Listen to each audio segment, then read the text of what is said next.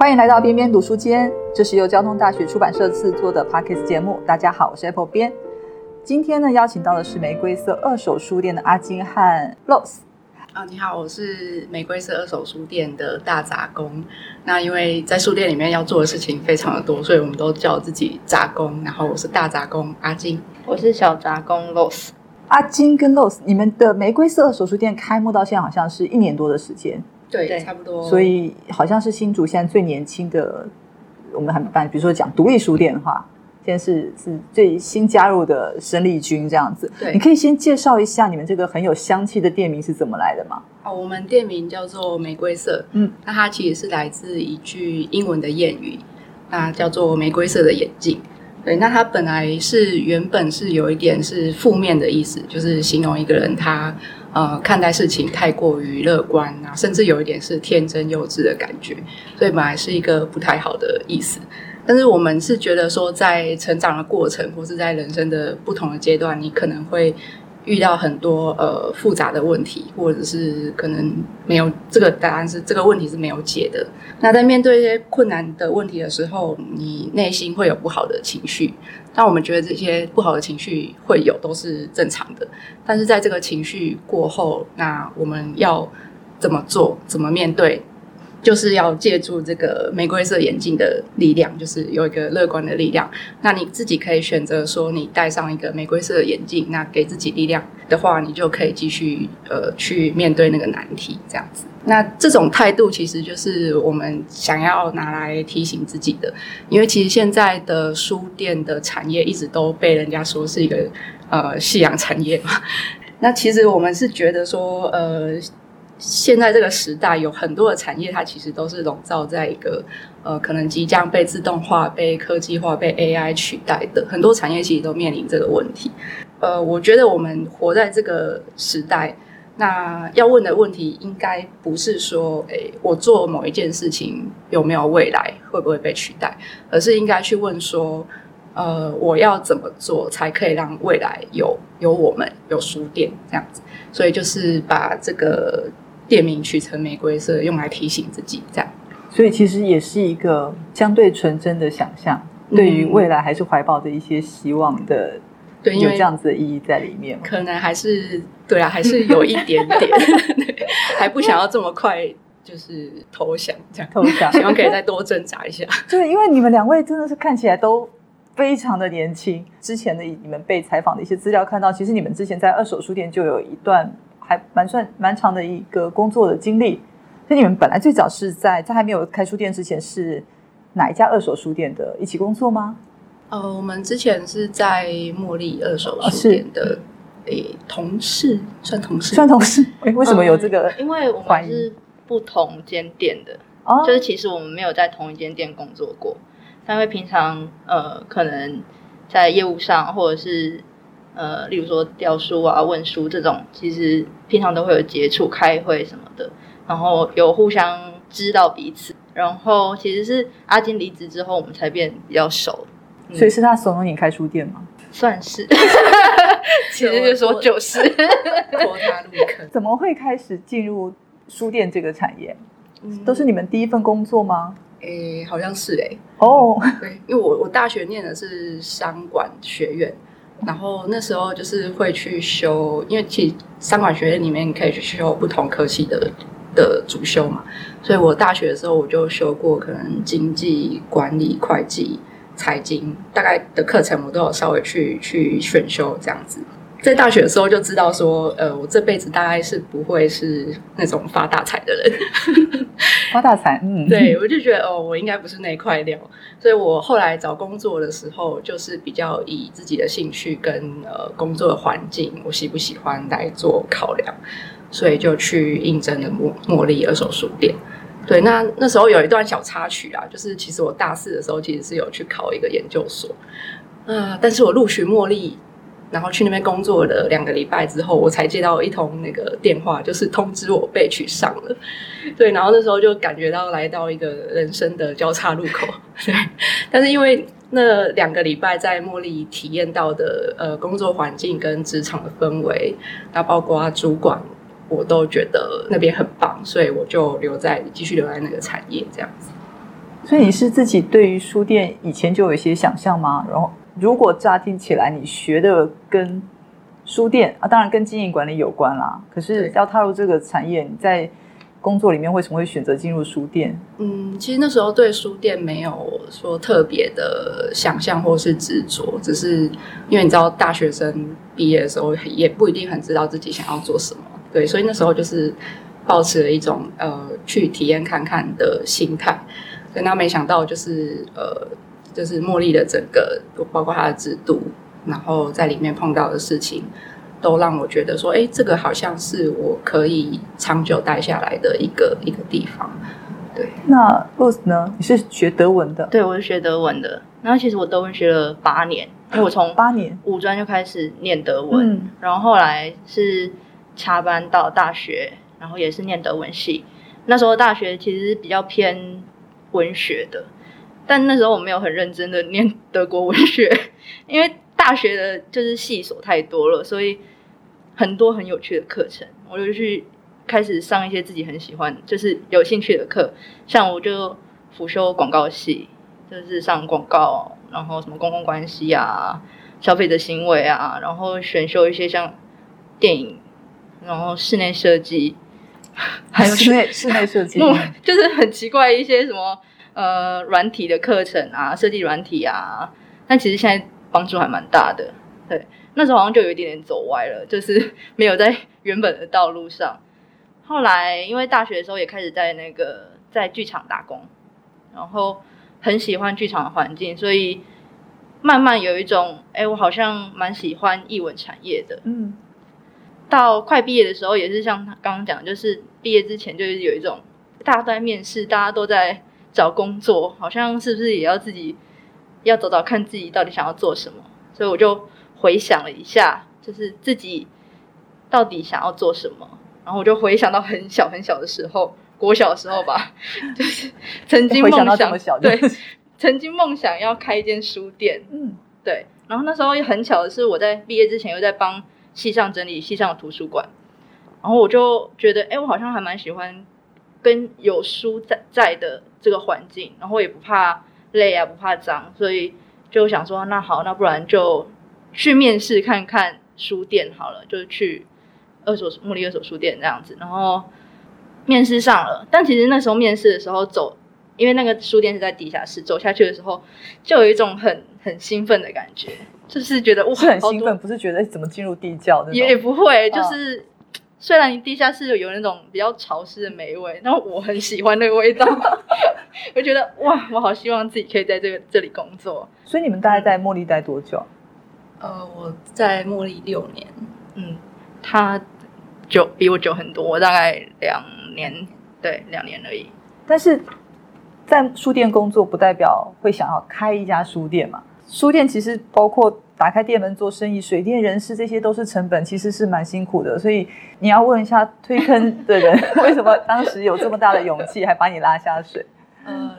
我在茉莉的经验就是，呃，刚刚有提到是六年嘛，那其实呃，从刚开始的就是呃基层的店员，然后到后来管理职，后来也轮调了三间分店，那最后一年是帮茉莉的，就是做了一本。呃，内部的工作手册，就是把我在茉莉所学到的所有东西，呃，都传承下去，这样子。那从离开茉莉到玫瑰色，大概中间还有两年的时间。那那时候我在台北工作，那呃做的工工作其实也蛮有趣啊，我也很喜欢。那那个是是在做什么？啊是在帮那个非营利组织导入那个呃捐款跟关系管理的系统。然后那时候在台北工作，我就是有到外面去进修一些课程，就是像呃财务报表跟谈判的课程。对，那如果没有去上这些课的话，我可能不会走上开书店这条路，所以是哪一天突然那个灵光一被动，这样？被雷打到真的就是有那一天，就是二零一七年九月的时候，嗯。有一次我去台南玩，那台南有很多二手书店嘛，那我那时候就去逛了，那时候还在营业的那个城南旧事。它是由那个蔡汉忠先生经营的。那他那时候在台南有三间很有特色的二手书店，就是草记、城南旧事，还有莫林。蔡先生他经营二手书店，当然他是一个这个圈子里面的大前辈，可是他就是有一种艺术家的性格，然后他对书的鉴赏力也非常好，就根本已经是藏书家的等级。对，那那一天就是我在逛二手，就是城南旧事的时候，那那一间二手书店它是一个独栋的两层楼的玻璃屋。然后就是阳光会从外面透进来，然后它周围有种一些树，所以阳光透进来之后会有一些那种光影，摇动的光影。那可能就是真的是，就是雷打到你，就是被 被雷打到的瞬间，对被光影打到了。在逛的时候，就突然出现了一个那种顿悟的瞬间，然后我就突然想到说，哎，其实开一间二手书店的 know how 其实已经在我的脑海里面了。那因为我在茉莉的六年，可能我们每天经手的书可能将近有一千本。那六六年下来，其实我经手过的书也已经有一百万本书，也是非常大的数量，就是已经是我的肌肉的记忆这样子。对，然后甚至就是说，呃，可能我看了一本书的封面，我就可以知道说这本书是大概是哪个年代出版的。那在台北学到的那个财务报表的观念，也给我就是知道说要怎么看成本啊，就是有一种呃开店做生意的视角。对，然后谈判的课程，我也就真的有应用在就是找店面，然后跟屋主去谈这个租约的实际，真的有用到。那所以。开二手书店对我来说，其实不是动用到很多勇气，而是说有一种是，哎，我学了这么多事情，那我就是应该就是要用来做这件事情的感觉，这样。嗯，就过去这么这六年来所累积的这些功力，可以有一个集合发挥的地方。对对，你们是两个人合作啊，所以在这样子的工作分配或是互相配合上，总会有一些需要协调的部分嘛。协调的话，因为有一起在茉莉工作过的经验，所以算是工作上有一个共同的共同的语言，对，所以工作上还不太会有太大的争执，对，所以真的没有吵过。哎，两个突然停顿下来，要回忆一下。嗯，所以倒是我们好像真的没什么吵架过，就是他的个性，阿金的个性是不会。跟你起争执的，他只是会就是默默的把事情可能先放着，嗯，然后我是那种没有人跟我吵架，我就自己吵不起来的人，没有对象，没有火花，没有对象，所以我就会自己那个怒气或者是不开心的感觉就会自己淡下来，嗯，然后等到就是我们都平静下来之后，再去讨论一件我们可能觉得我们两个呃想法不一样的。的那件事情，嗯，所以这是你们的沟通之道。对，因为我们也知道合伙做生意，就听过很多人的意见，就是说，哎，会吵架，会怎么样，会很很可怕，不可收拾之类的。所以我们那时候在合伙之前，其实就有讨论过，如果我们两个真的万一发生意见不合的情况，要怎么办？嗯，那我们那时候是有讨论出两个机制。对，第一第一层就是。呃，因为我们刚刚个性的关系，所以第一层机制就是先暂停。嗯哼，对。如果我们某一天讨论一件事情，那意见不合，那我们那天一定不会做决定。我们会先把这件事情放着，然后等两个冷静一点。但因为我们在那个激烈的讨论过程之中有交换的意见，所以你放了几天之后，可能我们自己想法也会做一些调整。那再约另外一个时间来讨论那件事情，可能就会。真的就会找到呃双方都可以接受的做法，对。然后第二层机制就是寻求外部的意见，嗯对，就是我们可能会找一个我们两个都觉得他适合，然后我们信任的人，然后去问他的意见是什么。对。那目前为止，我们好像都只有用到第一步，对，都只有用到暂停，暂停，对，就是好事吧？对对对。你们两个刚刚听起来这样讲，就是说其实不是新主人。对，嗯，所以其实因为开书店才来到新竹。其实，在因为我自己本来也不，我们也不是在在新竹长大的人。然后以前我们朋友都会告诉我说，新竹在地的朋友就说啊，新竹这是文化沙漠啊，他真的真的就是他就躲到台北去，他觉得台北才有比较多的资源。嗯，所以你们会跑到新竹来开书店，而且非本地人，这个是。可能在在其他人印象里面会觉得还蛮特别的，怎么会选择在新竹呢？我觉得这个问题实在是非常，应该很多人会问吧？没错，而且就像对方主编刚刚讲到的，通常说新竹是文化沙漠，而且说的最大声的，往往都是新竹的在地人。对，对。然后，但是我我觉得我要让各位换一个角度想，就是呃。应该是说，全台湾可能就是只有两个县市，它不会被说成是文化沙漠，就是台北市跟新北市，就连台中跟高雄，因为我是台中人，我是高雄人，佩如是，大家都说自己的故乡。都是，就是台中跟高雄也会被说是文化沙漠，所以千万不要觉得新竹是文化沙漠，大家都住在沙漠区，除了某个 对，但是我们可以种一些花朵，对啊，其实我们在开。店决定开店的地点之前，有去看过内政部的人口统计资料。哦，这真的是 对，很细节吧？很细节。对，那然后我们就发现说，就是六都就不愧是六都，它的人口真的跟其他的县市比起来，真的差好多。那为了给大家一个基准，就是我先说，呃，新竹的人口数大概是五十万，然后。其他的六都大概是一百到两百万之间，那新北是最多，它大概有四百万的人口数。对，那那时候其实看了人口数之后，想说哇，那到底多少人口数才可以养一家书店呢？所以我们其实一开始还是往六都方面去想，那本来是想要去台南跟桃园，嗯。但是其实，呃，去了台南跟桃园做了一些场刊，跑了一些书店之后，就发现说，其实这两 这两个地方的呃书店跟二手书店已经非常的多了。嗯，对，所以我们就有点打消这个念头，然后再重新去看那个人口统计，再回去翻一次。对，再看第二次，看会不会有什么新发现。后来就发现了，呃。新竹市是过去十年生育率最高的城市，对。然后我们就想说，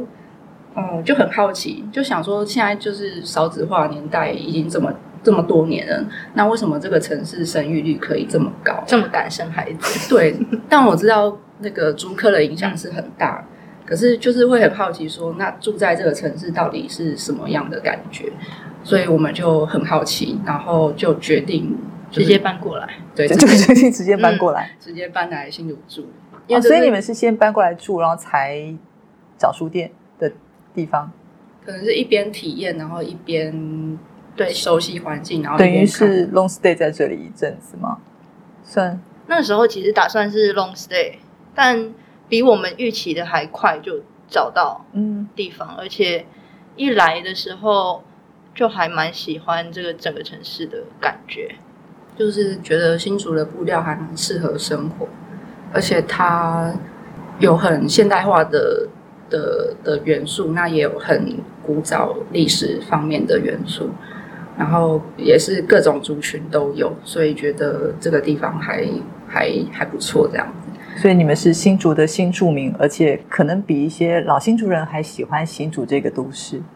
有有可能有一点，因为其实住的过程就发现，又又更进一步发现新竹是一个很富含历史文化的地方，所以就又更又更吸引我们这样子。而且你们找的书店的位置，其实对于我们可能在新竹生活一段时间的，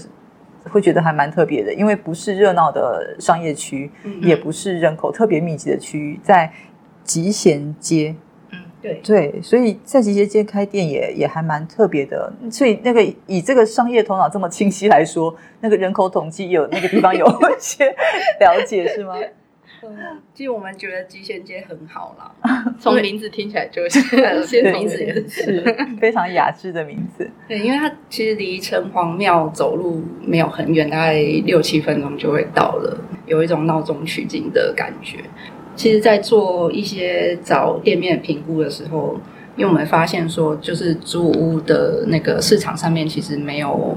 最完美的一个一个房子在那边等着你，一定是呃，你必须要做很多的条件，然后去筛选那些物物件，你才可能找得到适合你的房子。对，那我们那时候找的时候，其实希望店面的平数是八十到一百平。嗯，然后我们一开始设定的平数就蛮大的。为什么呢？因为二手书店它有一些就是基本的平效需要去考量吗？因为我我们觉得就是呃，每一个人或者是他可能在不同的人生的阶段，他阅读的书籍主题会不一样。那所以我会需要一个比较大的空间去，就是广纳各各式各样的书籍。对，那可能大家走进来，那他才会遇到他有兴趣的书籍。所以平数的，就是我那时候设定是不希望是太小的，所以就先预设大概八十到一百左右。对，那后来就是呃，因为这么大平数，然后又要我们可以负担的范围，所以我们不太可能就是去找大马路上面的的店面，所以当然是往小巷子里面去找。集贤街现在的那个地方其实是呃，Rose 他。在吃饭吃饱饭的的路上看到的，对，其实那时候看了很多地方，有去竹北看，也有去比较靠竹科那边的。然后，其实我们自己一直都是比较喜欢市区的那个氛围。然后一开始都是在网络上先看有没有适合的物件，然后约房仲谈。其实，在网络上那些物件看了之后都没有比较符合我们自己条件。所以那时候就决定，就是靠一一双腿去走，因为一定很多都是，嗯，他可能就只是挂个招租，对，红布条，等着你去找他。所以你那天吃了在巷子里那天吃了什么？那天吃了饭团吧。吉贤街上，它原本有一间叫做城边的呃背包客栈兼餐厅，然后那时候是去他们那边吃。呃，饭团，但很可惜，他们就是在我们去的那一年就停业了。然后刚好在路上看到 我们现在那个地方，嗯，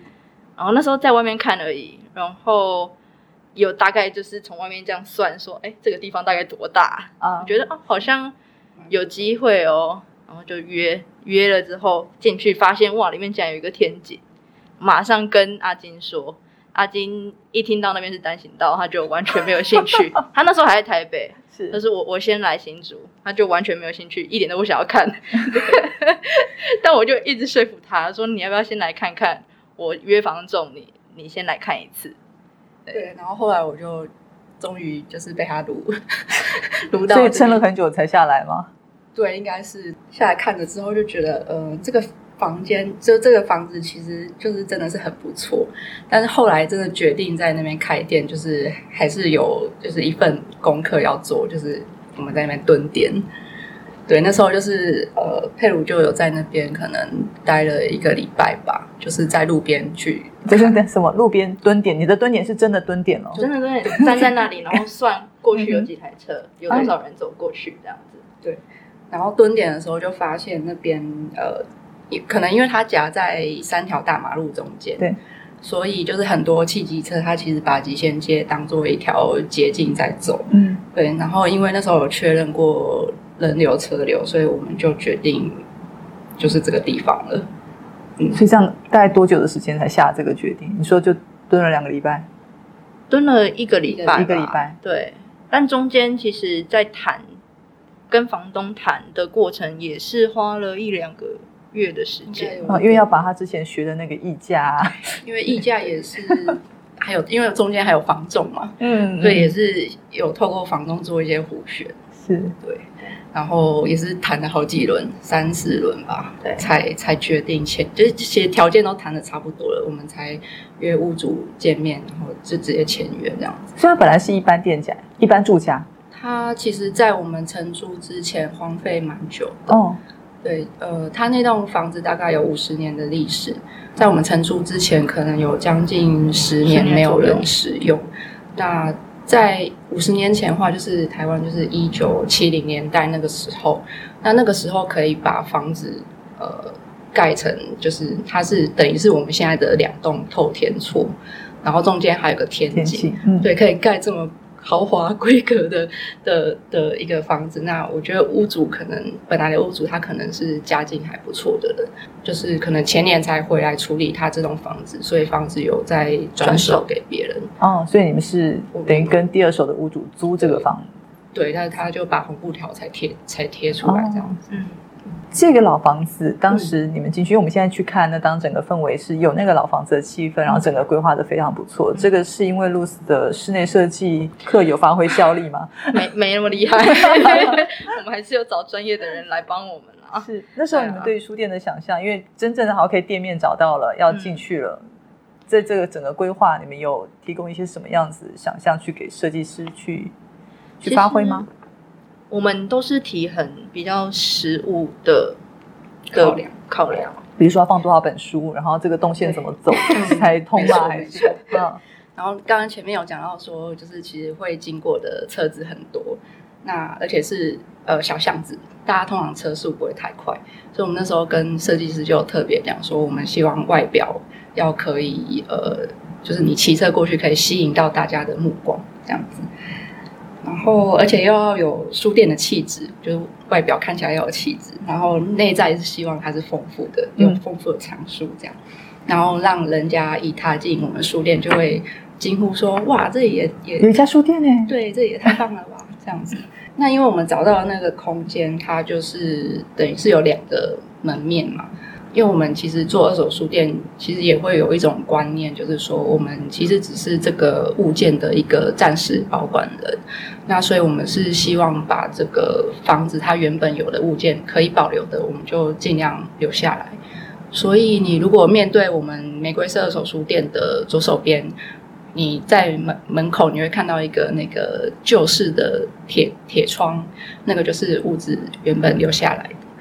那右边的话，就是我们是收集了一些台湾的快木窗，对，早期早期的快木窗，然后请木工师傅就是把它拼凑成就是一整面门门这样子，嗯，对，所以而且你们在其实门面这边就有时候会做一些的呃静态的展览，这个也跟你们想要呈现书店的这种感觉是是有相关的，对。因为有些人其实看到你是知道你是书店，他反而会有一种距离感，对他可能会不就是在外面在偷看，然后就一直不敢走进来。对，所以我们在门面做一些布置或是展览的话，其实是希望吸引到说，哎，他们可以先呃借着这个展览的动线，然后就 比较有勇气或比较有有动机，可以走进书店里面来。给他们一个理由走进书店，对。